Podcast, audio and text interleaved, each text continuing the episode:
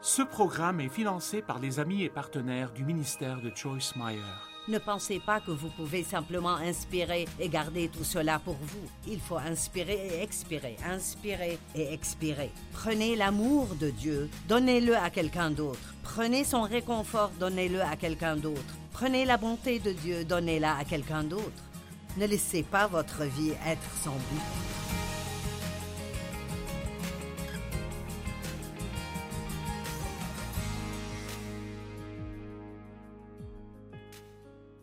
Bienvenue à profiter de la vie de tous les jours. Dieu veut que vous profitiez de chaque jour de votre vie. Mon message d'aujourd'hui est intitulé Rien de bon n'arrive accidentellement.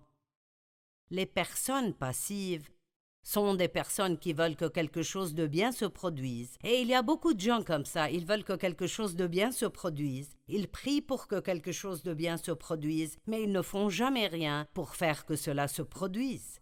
Et la Bible dit que nous récoltons ce que nous semons. Et dans certaines des écritures que je vais partager avec vous, et certaines d'entre elles sont des paraboles, vous allez voir que Dieu nous donne toujours une partie, il y a quelque chose qu'il veut que nous fassions, et ensuite il répond à notre obéissance.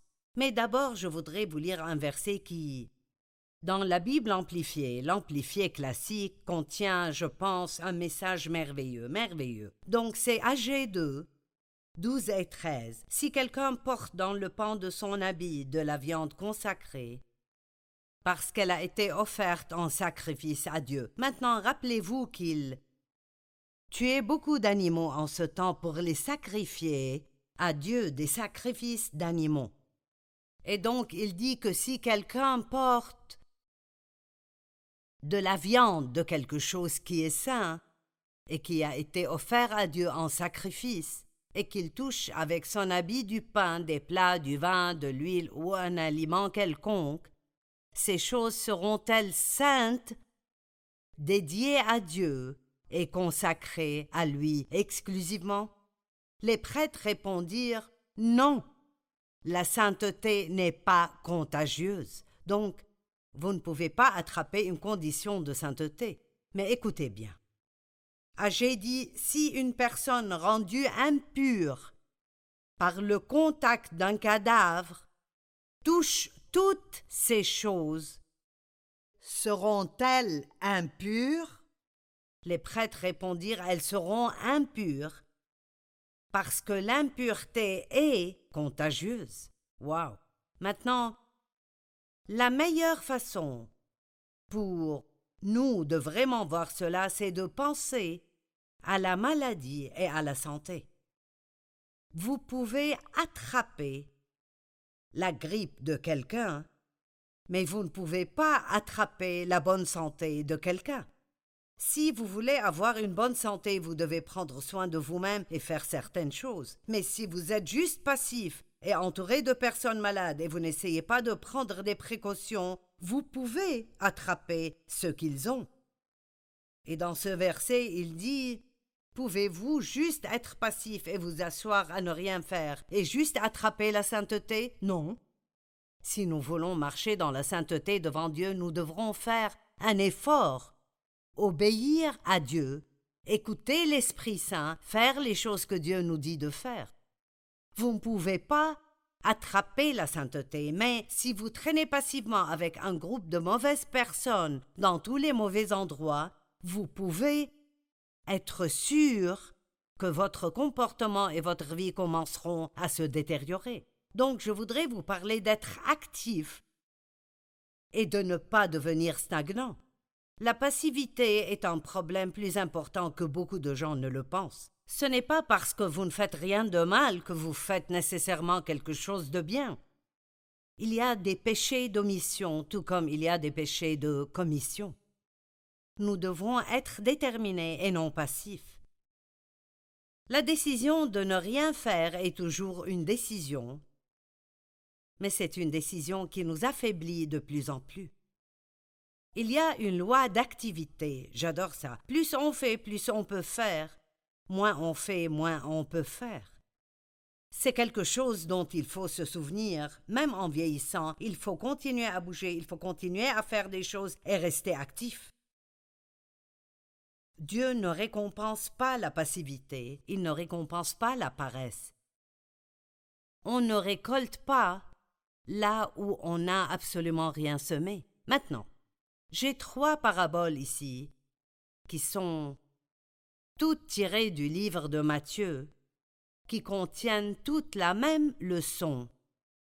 Je vais les parcourir et je ferai des commentaires comme nous les voyons. Matthieu 25, 14 à 28.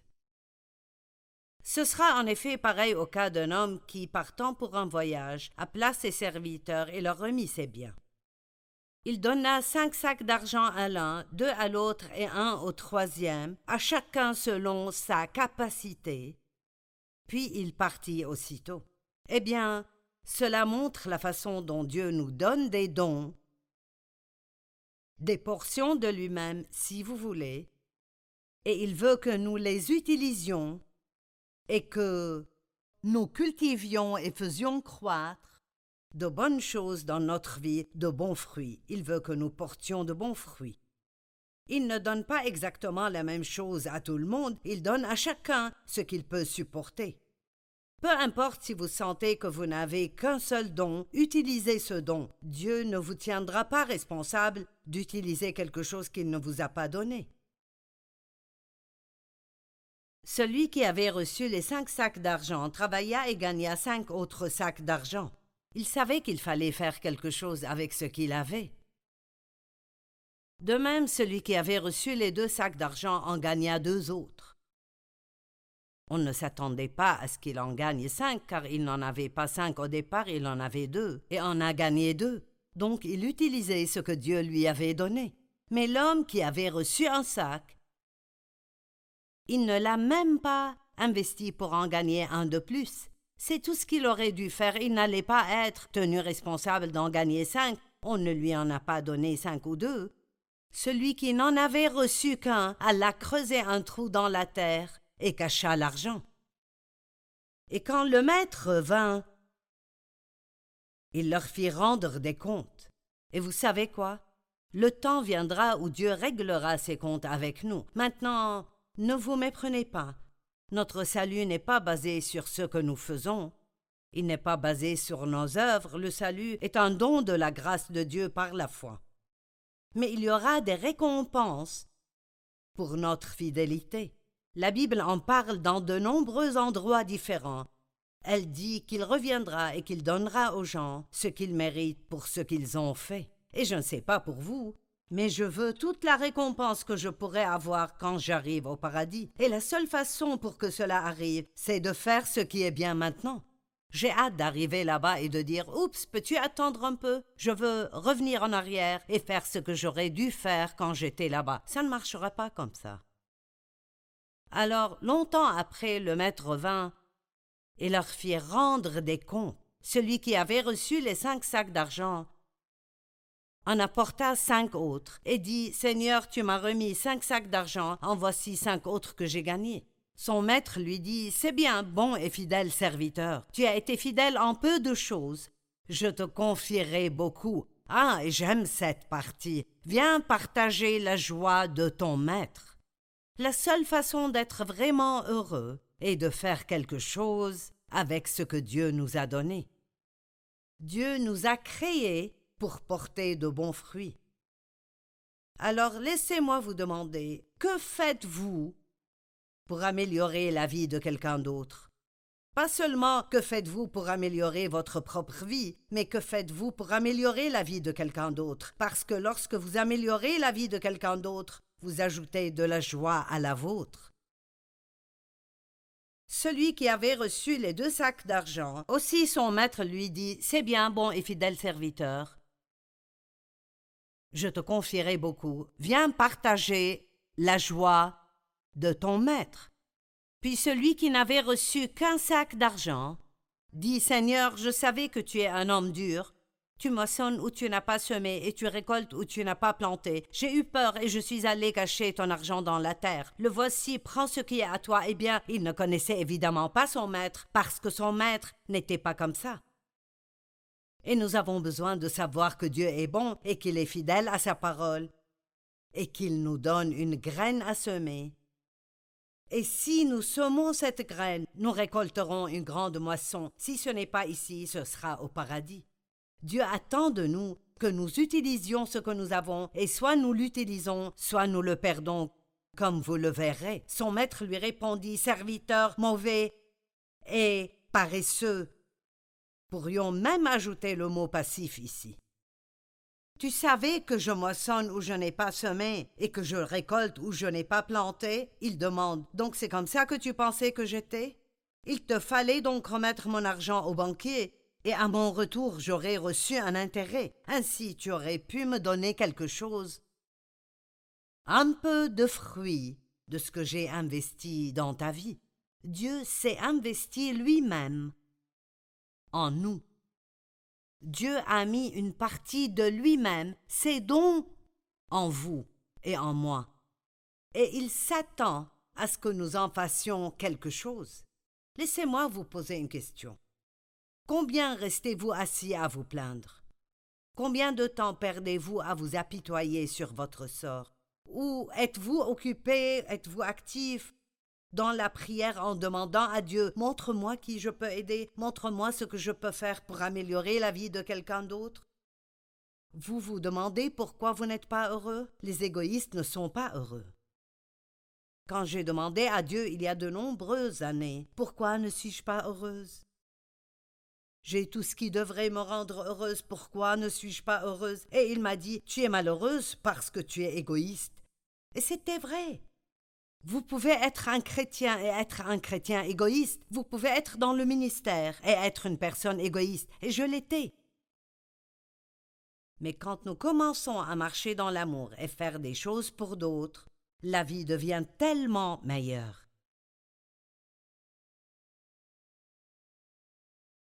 Il te fallait donc remettre mon argent au banquier, et à mon retour j'aurai retiré ce qui est à moi avec un intérêt. Prenez-lui donc le sac d'argent et donnez-le à celui qui a les dix sacs d'argent. Waouh! Vous l'utilisez ou vous le perdez. Allez, laissez ce message vous motiver à être actif, pas passif. N'attendez pas que quelque chose de bien se produise. Rien de bon n'arrive accidentellement. Matthieu 25, 1 à 13, une autre parabole. Alors le royaume des cieux ressemblera à dix jeunes filles qui ont pris leur lampe pour aller à la rencontre du marié. Cinq d'entre elles étaient folles et cinq étaient sages. Le monde est plein de gens sages et plein de gens insensés, et nous devons décider à quel groupe nous appartenons. Et si nous ne faisons pas partie des sages, alors nous devons faire un changement tout de suite. Les insensés ont pris leurs lampes, mais ils n'ont pas emporté d'huile avec eux. La Bible amplifiée dit ils n'ont pas pris d'huile supplémentaire. Leurs lampes contenaient de l'huile. Vous devez vous souvenir de la culture dans laquelle cela a été écrit. Ils avaient des lampes à huile. Et quand quelqu'un se mariait, c'était un peu différent. Le marié parlait généralement d'affaires avec le père à propos de ce qu'allait être la dot, il faisait en fait un accord commercial. Et les demoiselles d'honneur, comme elles l'auraient été alors, attendaient avec leurs lampes, mais elles ne savaient pas combien de temps elles allaient devoir attendre. Donc les sages ont pris de l'huile supplémentaire juste au cas où les négociations auraient duré plus longtemps qu'elles avaient prévu. Mais les jeunes filles insensées ne voulaient rien faire de plus. Maintenant regardez ceci, tandis que les sages prirent avec leurs lampes de l'huile dans des vases. Comme le marié tardait, toutes s'assoupirent et s'endormirent. Au milieu de la nuit on cria Voici le marié allait à sa rencontre. Alors toutes ces jeunes filles se réveillèrent et préparèrent leurs lampes. Les folles dirent aux sages Écoutez, vous ne voudrez pas manquer ceci. Donnez-nous de votre huile, car nos lampes s'éteignent. Les gens qui ne font rien veulent toujours que les gens qui ont fait quelque chose leur donnent de leur travail acharné et de leur labeur. Et vous savez, nous voulons aider les pauvres, nous voulons aider les gens qui sont dans le besoin. Mais Nous ne voulons pas simplement permettre aux paresseux et aux passifs de continuer à être paresseux et passifs. Certaines personnes que vous pensez aider, si vous ne les aidez pas, vous les aidez. Et les vierges, parce qu'elles étaient sages, ont dit non. Il n'y en aurait pas assez pour nous et pour vous. Allez plutôt chez ceux qui en vendent et achetez-en pour vous. Donc elles sont allées faire ce qu'elles auraient dû faire avant de venir. Pendant qu'elles allaient en acheter, le marié arriva. Celles qui étaient prêtes entrèrent avec lui dans la salle des noces, et la porte fut fermée. Plus tard, les autres vinrent et dirent Seigneur, Seigneur, ouvre-nous. Mais il répondit Je vous le dis en vérité, je ne vous connais pas. C'est une histoire si triste. Mais vous savez quoi? C'est ce qui arrive. Vous devez rester actif maintenant. Passez du temps avec Dieu, apprendre à connaître Dieu, passez du temps à étudier votre Bible, entrez dans un groupe d'études bibliques, allez à l'église, écoutez de bons enseignements ou regardez de bonnes choses à la télé, comme vivre pleinement votre vie. Nous sommes là tous les matins pour vous quelque part, le soir à certains endroits. J'ai écrit presque 150 livres. Sûrement il y a un de ces livres qui vous aiderait. Les librairies sont pleines de bons livres. Il y a tellement de bonnes choses à regarder à la télé. Vous n'avez même pas besoin de faire beaucoup d'efforts pour recevoir l'Évangile aujourd'hui. Je peux aller en Inde et organiser une croisade et les pasteurs et les gens avides de parole marcheront pendant trois jours pour se rendre à cette conférence. Et ils resteront assis là toute la journée et écouteront un prof après l'autre, après l'autre, et ne se lèveront même pas pour aller aux toilettes mais ils ont faim, faim spirituellement. Et vous savez, aujourd'hui, beaucoup de gens ne conduisent même pas leur voiture de luxe climatisée. Trente minutes pour aller quelque part parce que c'est juste trop loin et je ne peux pas aller aussi loin. Eh bien, nous devons avoir faim maintenant pour la nourriture spirituelle, pour que nous ne soyons pas pris au dépourvu lorsque l'ennemi vient contre nous. Et puis il y a aussi une grande parabole à la fin de Matthieu chapitre 25. Ces trois paraboles dans Matthieu 25 valent la peine d'être étudiées. Matthieu 25, 31 à 45. Lorsque le Fils de l'homme viendra dans sa gloire avec tous les saints anges, il s'assiera sur son trône de gloire. Toutes les nations seront rassemblées devant lui. Il séparera les uns des autres, comme le berger sépare les brebis des boucs. Disons par exemple qu'un berger a beaucoup de moutons et beaucoup de chèvres, mais il est temps d'aller au marché. Et il doit séparer les chèvres pour qu'elles aillent quelque part et séparer les moutons pour qu'ils aillent autre part. Et donc il utilise cela comme une analogie, analogie de ce qui arrivera avec nous à la fin des temps. Et donc il y a des gens qui seront considérés comme des moutons et d'autres qui seront considérés comme des chèvres et les chèvres se cognent toujours la tête contre quelque chose. Elles sont un peu trop têtues. Nous avons des chrétiens boucs qui disent toujours mais, mais, mais, mais, mais, mais, mais, mais, il y a toujours une raison pour laquelle ils ne peuvent pas faire ce qu'ils sont censés faire.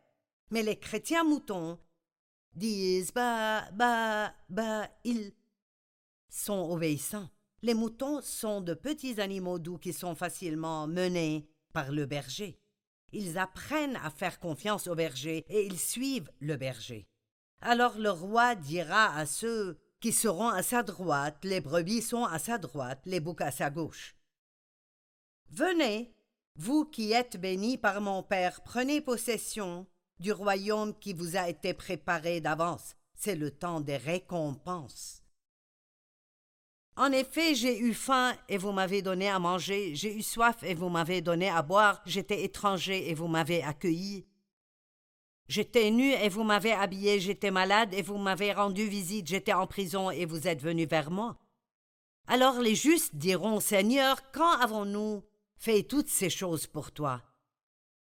Il leur dit Toutes les fois que vous avez fait cela à l'un de ces plus petits, c'est à moi que vous l'avez fait. Waouh Mon Dieu vous voulez dire que Jésus prend personnellement la façon dont nous traitons les autres? Si je fais quelque chose de bien pour quelqu'un qui souffre ou qui est dans le besoin, ça veut dire que j'ai fait ça à Jésus? Waouh Ça me donne envie de faire encore plus. Nous sommes son corps, n'est-ce pas? Mais ensuite il a continué et il a dit J'ai eu faim et vous ne m'avez pas donné à manger, j'étais malade et vous ne m'avez pas rendu visite. Ils passent par la liste entière de nouveau, et ils ont dit Quand étiez-vous dans cet état et nous ne sommes pas venus t'aider? Et il a dit Toutes les fois que vous n'avez pas fait cela à l'un de ses plus petits. Les gens que nous ne pensons pas être importants, les gens auxquels personne ne prête attention, le monde est plein de gens blessés, et personne ne prend même la peine de voir leur douleur. Il a dit Si vous ne l'avez pas fait pour eux, alors vous ne l'avez pas fait pour moi. Waouh Si vous pensez à votre respiration, vous inspirez et vous expirez, vous inspirez et vous expirez. Vous faites ça toute la journée. Si je vous dis respirez et retenez votre souffle, combien de temps pourriez-vous vous retenir avant de devoir expirer?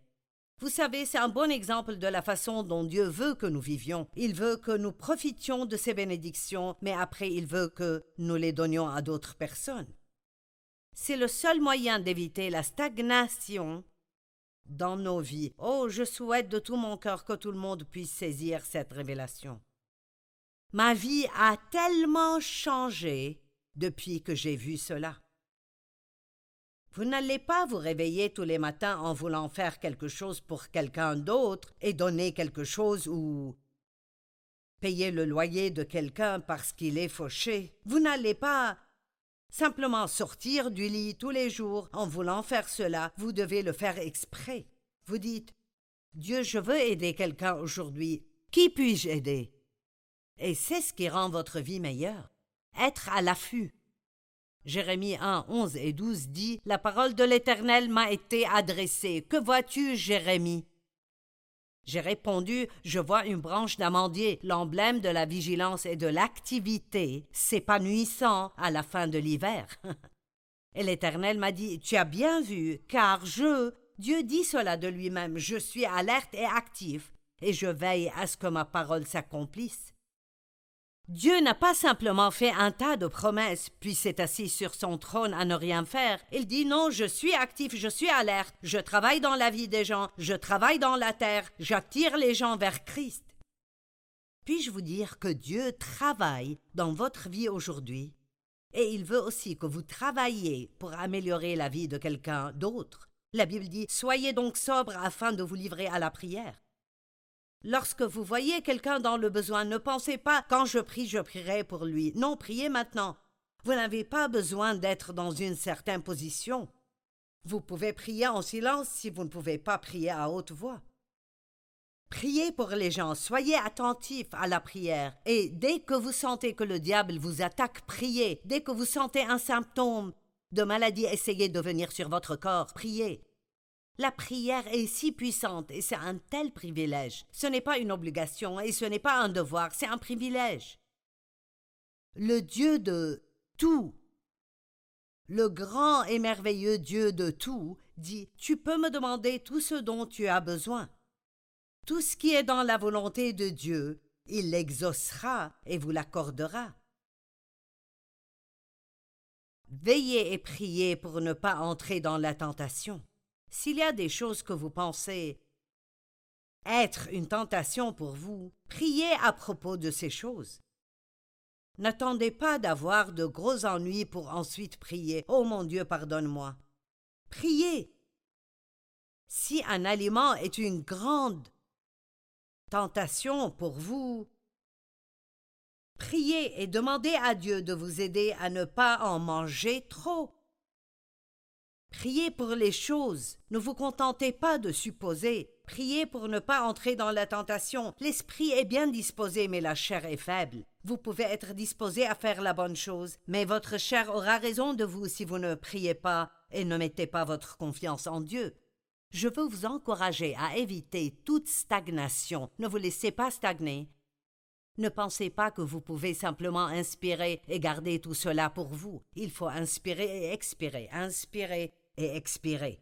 Prenez l'amour de Dieu, donnez-le à quelqu'un d'autre. Prenez son réconfort, donnez-le à quelqu'un d'autre. Prenez la bonté de Dieu, donnez-la à quelqu'un d'autre. Ne laissez pas votre vie être sans but.